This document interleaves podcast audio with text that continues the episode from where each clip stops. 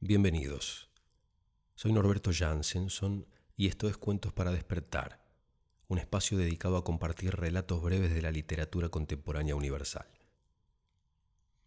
Quiero agradecer a todos los oyentes que se toman un minuto para escribir reseñas en iTunes o en Facebook, hacer clic en seguir en Spreaker.com, hacer comentarios en algún capítulo del podcast en YouTube o mandarme un email a norberto.jansenson.com para contarme vuestras experiencias todo lo que hacen en gran medida colabora para que este espacio gratuito y abierto pueda crecer y perdurar en el tiempo. Al final de este episodio les voy a recordar los detalles del evento de cuentos para despertar que vamos a hacer en vivo en Buenos Aires, en Walduter, la librería, el próximo miércoles 3 de octubre, acompañados por los grandes vinos de Finca Los Masa. El primer cuento que voy a contarles hoy es de un escritor llamado Cristian Acevedo, finalista del concurso de cuentos Victoria Ocampo 2014, publicado en el libro Los Cuentos, finalistas del concurso Victoria Ocampo 2014, publicado por Editorial Victoria Ocampo. El título es Un partido decisivo. Flavia no sabe de esas cosas. No sabe que esa misma tarde se jugará en la otra punta de la ciudad un partido decisivo no sabe de partidos decisivos y está bien que así sea. ¿O acaso saberlo cambiará en algo su final? En el noticiero nada dicen de lo que a ella realmente le preocupa, por eso es que no lo sabe. Si nunca tratan los asuntos importantes, la planificación de los 15 o el bardo de las funciones trigonométricas, o cómo reaccionar si han pasado dos días y a una todavía no le vino. Flavia se sumerge en la tibieza de la bañadera. La acompañan las baladas del iPod a todo volumen en su habitación. Afuera un tren pasa dejando un eco lejano de bombos y silbatos mientras ella se empapa el pelo y las orejas. Un tren que no oye porque Flavia tiene la cabeza en otra parte. Pronto llegará su padre y no querrá cruzárselo.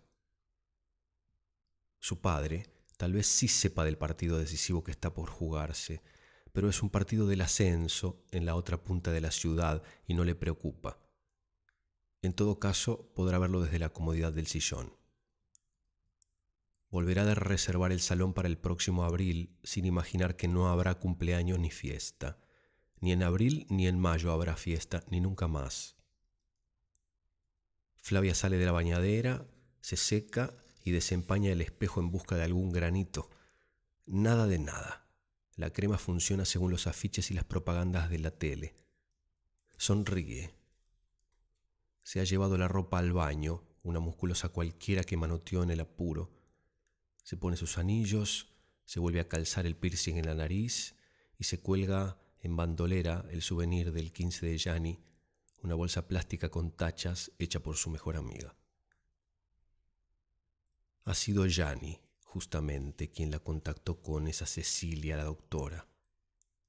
La bolsa, un cuadro bordó, le combina a Flavia con la musculosa roja y las botas marrones. Tiene turno a las cuatro. Son apenas las dos, pero ya está histérica, nerviosa. Faltan dos horas, y dos horas es mucho para las diez cuadras que debe caminar hasta el consultorio. Se alborota el pelo y termina de arreglarse frente al espejo del living. Ignora que pronto se jugará un partido decisivo. Y también ignora que, debajo de la musculosa roja, duerme, inconsciente, frágil, el fruto de su retraso menstrual. Afuera, algún vecino insiste en cortar el pasto sin interesarle tampoco el partido decisivo que se jugará en breve. Flavia abre la heladera y se sirve un vaso de yogur bebible. Mata la sed en dos ligeros tragos. Se asegura de llevarse el celu y el llavero. En un momento saldrá a caminar a hacer tiempo. La vereda está desierta y los viejos no aparecen. Es mi día de suerte, piensa. Y a su paso, el perfume del champú se funde con el del pasto decapitado y ella se olvida del atraso y de los preparativos de abril. No sabe que pronto se olvidará de todo, que más tarde se jugará un partido decisivo y que jamás estuvo tan equivocada en cuanto a su suerte. El primer patrullero hace chirrear la sirena y el microescolar inicia su temblorosa marcha. Es sábado y no hay clases. Ese micro naranja, custodiado por dos móviles policiales, traslada una barra de hinchas que les dan y les dan a los bombos al ritmo de una arenga tan amenazadora como pegadiza. Las banderas azules que cuelgan de las ventanillas flamean y devoran las chapas anaranjadas. Se asoman decenas de torsos desnudos.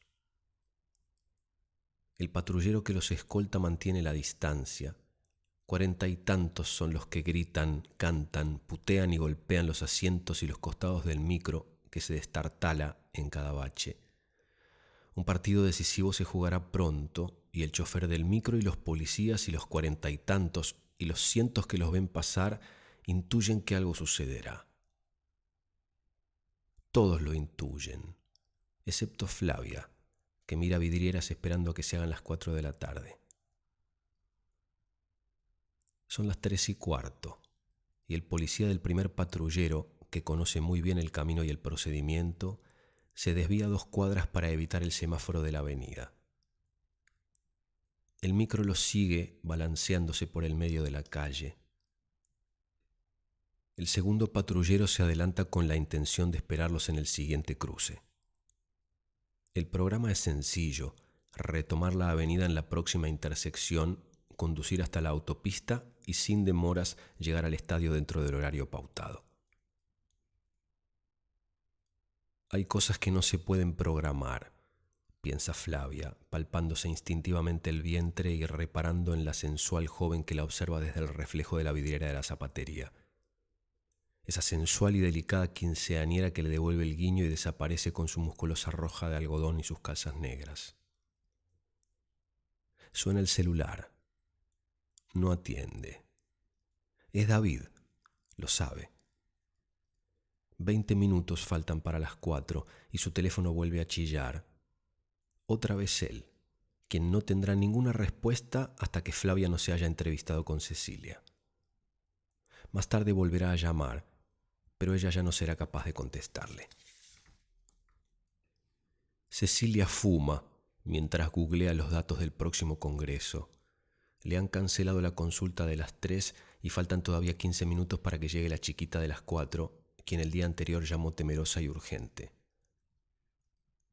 Enciende el ventilador de techo de la sala de espera y sale al balcón. Tal vez la vista de la calle la distraiga del aburrimiento. No tiene el celular de la chiquita, por eso no la llamó para adelantarle el turno. Aplasta la colilla contra la baranda y asegurándose de que ningún vecino la vea, la lanza al asfalto. Se encierra unos minutos en el baño y vuelve a su escritorio oliendo a colgate y a alcohol en gel. No tiene más que correos no deseados en su casilla. La única que le queda es seguir esperando. Lo que no sabe es que seguirá esperando más de la cuenta y que se irá maldiciendo a la pendeja irresponsable que no fue capaz de avisarle que finalmente no iría. El patrullero dobla en la esquina. A los lados del micro escolar se suceden, dormidas, vidrieras con maniquíes bien vestidos y bien calzados. Los bombos hacen temblar el asfalto y las paredes de vidrio y provocan una sinfonía de alarmas histéricas que no preocupan ni a los vecinos ni a los dueños de los autos. La siesta es sagrada. Una botella de cerveza se desparrama en el primer asiento y el chofer mira por el espejo y putea bajito pero no se atreve a más. Los cuarenta y tantos gritan ahora en contra del rojo porque entienden que se juega un partido decisivo y la batalla comienza en sus gargantas y en sus enormes bombos llegan a la intersección. En apariencia despreocupada, una pequeña mujer de musculosa roja y calzas negras camina entre la gente por la vereda sin sol. El microescolar se detiene apenas un segundo y sigue su andar al ritmo de dos tiros letales que el patrullero opaca con su sirena.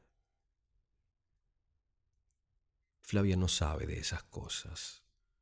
Por eso la sorprende el ardor en el pecho y en la espalda que rápidamente se extiende de sangre por el algodón de la musculosa. se arrodilla sobre las baldosas grises. Ese dolor asfixiante será producto de los nervios, del yogur de frutilla, del atraso de dos días. Flavia nunca supo que hubiera sido más conveniente elegir una de las tantas remeras del ropero, ninguna de ellas de color rojo. Porque ese sábado, en la otra punta de la ciudad, se jugaba un partido decisivo. De Cristian Acevedo, del libro Los cuentos finalistas del concurso Victoria Ocampo 2014. Un partido decisivo.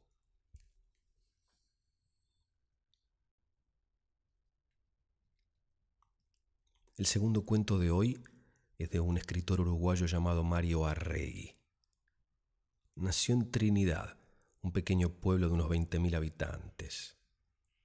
Fue secuestrado, encarcelado en el 77 durante la dictadura uruguaya y pasó ocho meses siendo torturado. Sus tres primeros libros están compilados en un único libro cuyo título es Tres libros de cuentos en este caso con un prólogo del genial Elvio Gandolfo. El cuento que voy a compartirles lleva por título El viento del sur. Mi casa está levantada al viento, al viejo y vibrante viento del sur.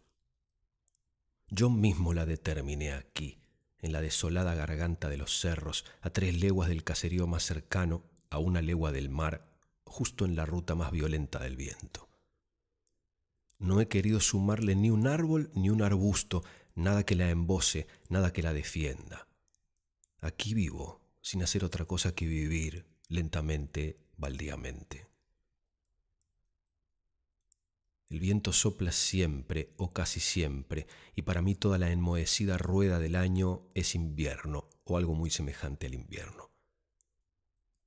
Sale del mar el viento, sale con lluvias tumultuosas, con espectros polares y voces lúgubres enredadas en la espuma, y asalta la costa y trepa infinitamente los cerros persiguiéndose a sí mismo. Las tormentas sangran y huyen sobre mí, las nubes bajas lloran en las ventanas y me golpean la cara cuando camino o cabalgo. También salen del mar los solitarios días y también escalan los cerros. Son días breves, pálidos, quebrantados, que parecen tener prisa en alcanzar las cumbres y rodar hacia la insondable fosa común de los días. Las noches, en cambio, caen como muertas del cielo empañado y son largas, tremendamente largas, y en ella el mar se aproxima como un ejército y la niebla aterida pretende forzar mi puerta. Yo no sé si amo u odio el viento. Solo sé que vivo en él y que moriré aquí, en su camino y su presencia. Mi mujer es blanca y callada, tiene la boca húmeda y triste y muy hermosos ojos verdes estancados. Pasa su tiempo junto a una ventana que no mira al mar, fumando cigarrillos.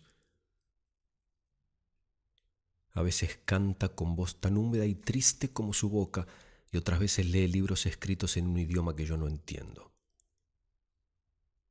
No sé si la quiero.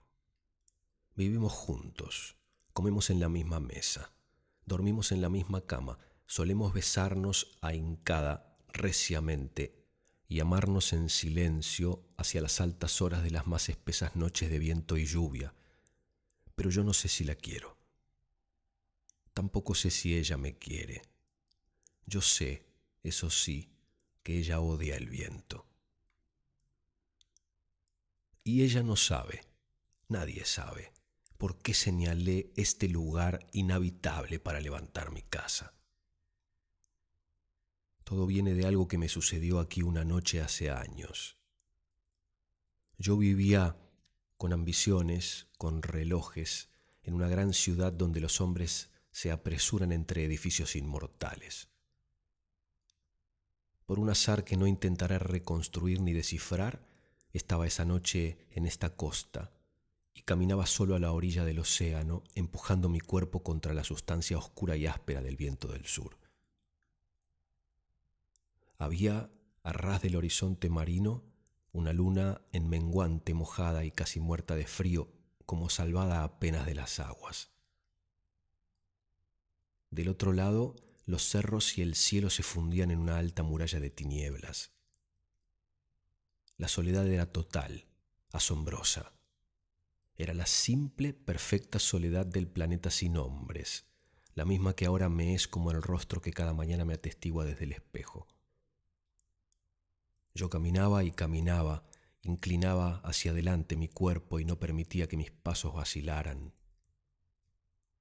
Más que un lugar, era la mañana, la luz, lo que me proponía yo como punto de llegada. Mientras tanto, la luna se izaba penosamente y la noche se me hacía cada vez más cavernosa y vasta, parecía ahuecarse y retroceder delante de mí. Me sentí incapaz de arribar al alba y busqué el amparo de unas rocas. Con resaca y pedazos de tablas que balbuceaban relatos de naufragios, logré una hoguera que me llenó enseguida de un placer casi sagrado. Aturdido de cansancio y también feliz, me tendí entregadamente en la arena. Una joven de rostro muy bello y dulce, y desnuda, morena, empapada, avanzaba con gran lentitud hacia mí. Su boca me sonreía y yo creía ver amor conocido y antiguo en la sonrisa. Sus ojos se adormecían en el fondo de mis ojos. Una tenue luz de luna verde se deshilachaba sobre ella, rodeándola como un perfume temeroso, y encendía apenas en su piel los hilos del agua. Avanzaba sin mover las piernas, sin hacer un solo movimiento, deslizándose lo mismo que un navío, con el pelo manando agua incesante y las manos abiertas como flores a la altura de los senos pequeños. No sólo de su cara y del remansado íntimo mirar de sus ojos nacía la dulzura, sino también de todo su cuerpo suelto y quieto, de la delicadísima lumbre que la rodeaba y hasta de su venir así, tan serena y sonriente y como dormida en el viento que la traía. Yo la esperaba de pie, trémulo, viril, sonriéndole a mi vez. No caminé a su encuentro, esperé en una inmóvil felicidad sin el menor asomo de impaciencia. Llegó hasta mí, me dio todo el fervor de su sonrisa, me tendió amorosamente los brazos e inclinó con fatiga y ternura la cabeza. Yo la abracé y la sostuve. Estaba fría, helada. Ceñí mi abrazo. Ella apretó contra mí su cuerpo desnudo y su frío atravesó mis ropas. El frío me despertó. Tiritaba junto a las brasas extenuadas de mi fogata. Tuve que hacer un gran esfuerzo para volver al mundo de la vigilia y no sé hasta qué punto pude unir y centrar mi alma. Me incorporé y me apoyé en una roca, mareado, como con falta de sangre. La luna había alcanzado la mitad del cielo y allí se estaba, crucificada en el viento, mortecina y milagrosa. A la altura de mis ojos, denunciando el horizonte sobre las aguas rizadas, temblaban algunas estrellas húmedas. Me pareció que la noche no era la misma que era aún más insondable, más misteriosamente poblada, más dueña de todo, más noche que antes. Algo sentí también cambiado en mis adentros. Mi soledad era mayor o más honda. Una herida sin nombre ni lugar me dolía, un impulso fosforescente me enviaba hacia las olas. Eché a caminar, tal vez tambaleándome, Recibí en la cara los golpes del viento y de gotas rabiosas. Llegué al límite de las olas. Me detuve y caí de rodillas. Una joven desnuda, morena, empapada, yacía de espaldas en medio de la espuma. Adelanté mis manos. Estaba fría, helada. Había arena y algas en su piel. Retiré el pelo de la frente y me doblé sobre su rostro bello y dulce, tenuemente alumbrado por la luna, y sufrí la sonrisa que yacía como otra vida muerta sobre su boca. Quizá lloré, quizá estuve sollozando, pero no recuerdo. No sé tampoco cuánto tiempo permanecí arrodillado, inmóvil, con mi cara muy cerca de la suya y mis manos prisioneras en el frío de su cuerpo y su piel. Al fin la abracé y me erguí con ella en los brazos de cara al mar, mientras el viento se ensañaba con nosotros. Yo la sostenía, la ceñía, la miraba. Varias veces, con infinito cuidado, la besé. Ella seguía sonriendo. Su frío atravesaba mis ropas. Tenía los ojos entrecerrados y muy en relieve los arcos de las cejas. El golpear del viento crecía, crecía, crecía como algo que sube y se afirma sobre su propia violencia. Una ola más poderosa que las otras llegó de un salto, se rompió en mis rodillas y nos envolvió en una llamarada blanca y hambrienta. Apreté entonces a la joven con todas mis fuerzas y me volví y eché a correr enloquecidamente, huyendo, huyendo del mar, del viento, corriendo con ella contra mi pecho por la playa, por el campo muerto que baja de los cerros. El viento me perseguía, me empujaba, me golpeaba la espalda, intentaba enredarme las piernas. La pobre luna me alumbraba como podía los charcos, el campo vacío, el páramo que se iba haciendo pedregoso. Yo apretaba a la joven y corría, corría, tropezando, jadeando, enganchándome en los miserables arbustos, esquivando apenas las piedras grandes. Corrí hasta que no pude levantarme después de una caída. El viento pasó sobre mí toda la noche Toda la interminable vejez de la noche estuvo pasando sobre mí, galopando y arrastrándose sobre mí, y yo con mi cuerpo protegía a la joven muerta.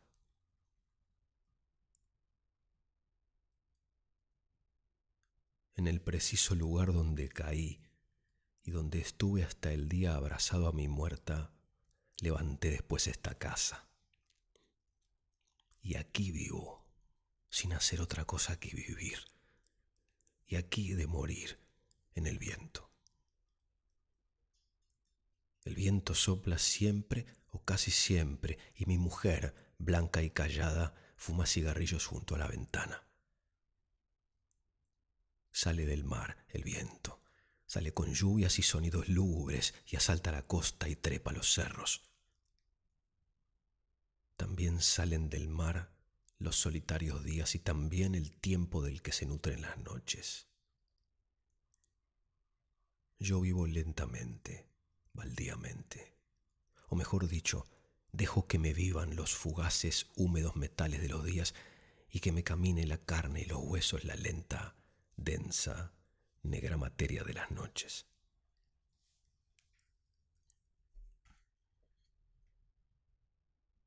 De Mario Arregui de su libro Tres libros de cuentos, El viento del sur.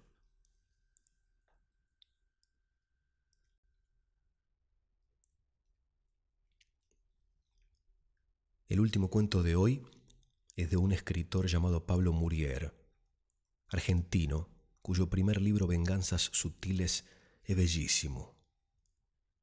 Podría contarles casi cualquier cuento de este libro pero elegí uno que lleva por título Nunca se sabe.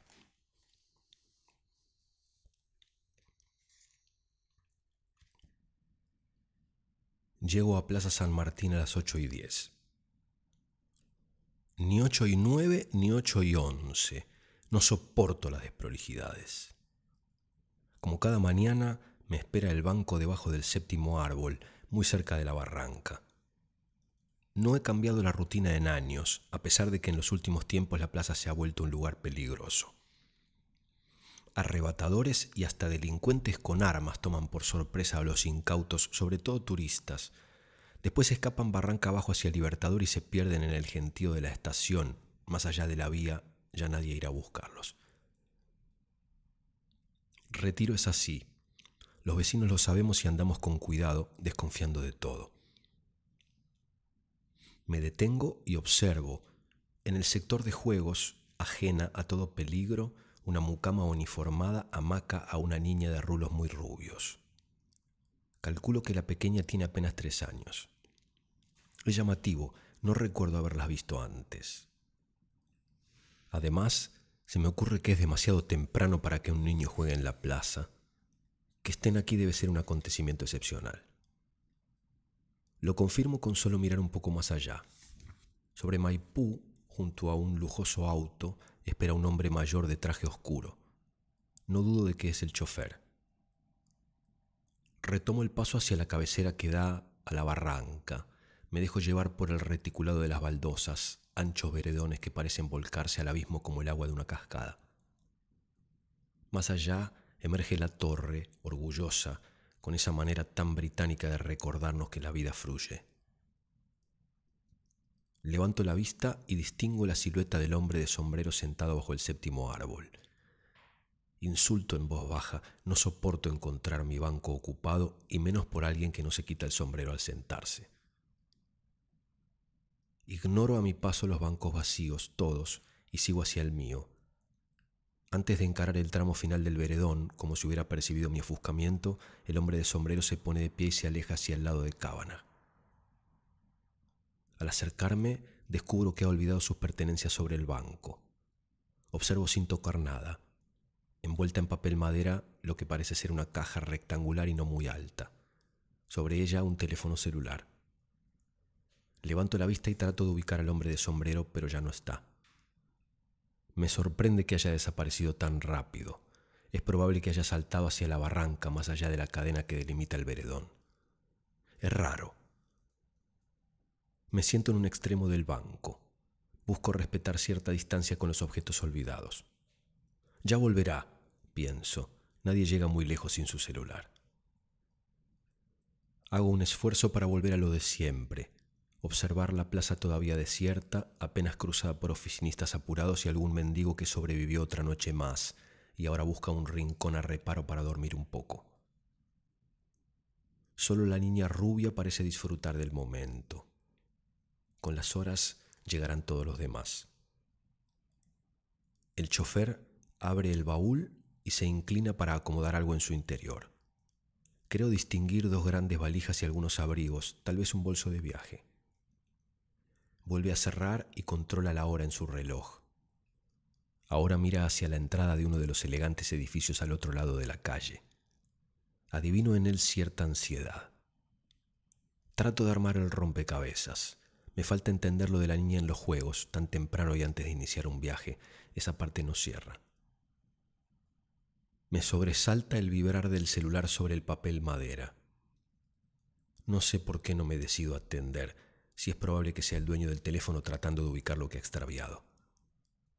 Siento culpa pero dejo que suene. Pienso que mejor no involucrarme. La torre, imperturbable, parece juzgar mi indiferencia. No pasa ni un minuto hasta que entra el primer mensaje de texto. Me están dando una segunda oportunidad, pienso. Tomo el teléfono y leo. ¿Dónde estás? Espero que haya otro mensaje, pero no. Dudo. Miro hacia la torre buscando una señal que no llega. Por fin decido responder, solo quiero ayudar. En el banco, escribo con dedos torpes. Por primera vez descubro que estoy nervioso. No sé por qué, pero intuyo que algo de este asunto no es lo que parece. Segundos más tarde entra un nuevo mensaje. Esta vez es una voz grabada. Solo falta firmar. Te aviso cuando esté bajando. Trato de mantener la calma. Es mi plaza, es mi banco, no es mi teléfono. Entra otro mensaje. Hacelo rápido y lejos de la nena, ¿entendido? Sí, Vuelvo a escribir con dificultad. Apenas puedo sostener el celular. Mis manos se han vuelto torpes. Ruego que esto se termine acá. Respiro hondo buscando el aire que me falta. Estoy agitado. El teléfono vuelve a vibrar. Tirás todo en la alcantarilla. No quiero errores. Esto se fue al carajo, pienso. Hay un mensaje más. Ahí baja. Rubia. Carpeta azul. No falles. Estoy petrificado. De tan rígido me siento parte del banco. Miro la caja envuelta en papel madera y se me cruza todo al mismo tiempo.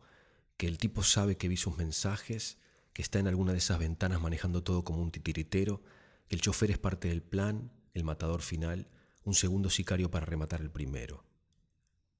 Pero no, en las ventanas no está o las copas de los árboles no lo dejan verme, sino ya se habría dado cuenta de que soy otro. El chofer no está involucrado, en ningún momento registró mi presencia. Tampoco la mucama. Y entonces, ¿por qué no se hablan? Tal vez no se conozcan. Tal vez la niña esté de paso y la mucama ha bajado para estar con ella antes de que salga de viaje. Eso explicaría lo del uniforme. Es eso, el chofer de ella y la mucama de él. Pienso en dejar el teléfono sobre la caja y correr barranca abajo como el otro desgraciado. Sería lo más fácil pero lo descarto. No puedo dejar esta historia a otro, no en mi banco y frente a la torre. Ahora se me ocurre saltar un paso, limitarme al más inofensivo, al de tirar todo en la boca de tormenta. Eso podría ser.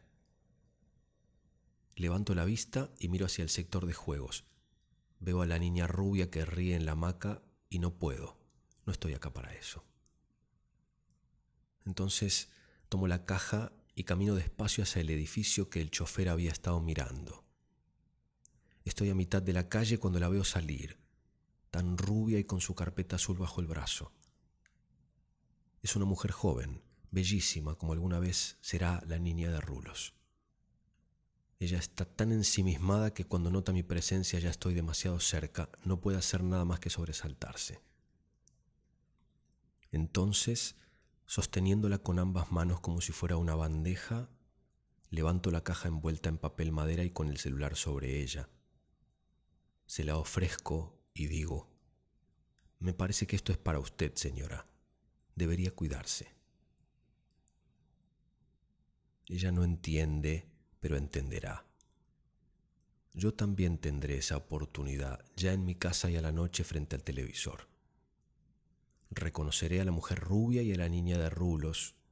Las veré abriéndose camino entre periodistas que las apuntan con sus micrófonos en el hall de un aeropuerto. Un avión las espera para llevarlas a vivir muy lejos, solas.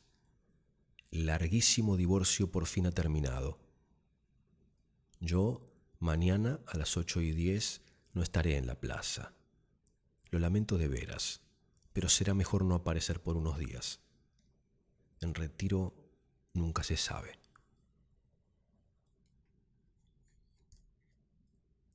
De Pablo Murier, de su libro Venganzas Sutiles, 18 historias de una ciudad caníbal.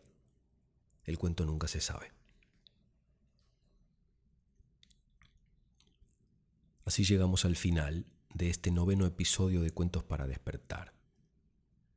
Si desean que este podcast continúe existiendo, por favor hagan un pequeño esfuerzo y comenten, compartan, escriban y publiquen una evaluación o reseña de lo que les parece este espacio.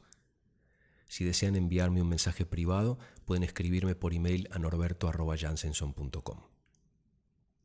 El miércoles 3 de octubre, a las 18 horas en Buenos Aires, vamos a realizar el primer evento en vivo de Cuentos para Despertar en la librería Walduter, que me acompaña en este proyecto y a quienes agradezco mucho siempre la apuesta y la buena disposición.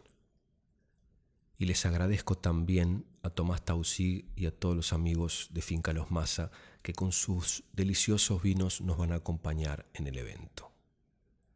La participación en el evento es gratuita, pero quienes deseen formar parte del encuentro deberán estar anotados en la lista de invitados.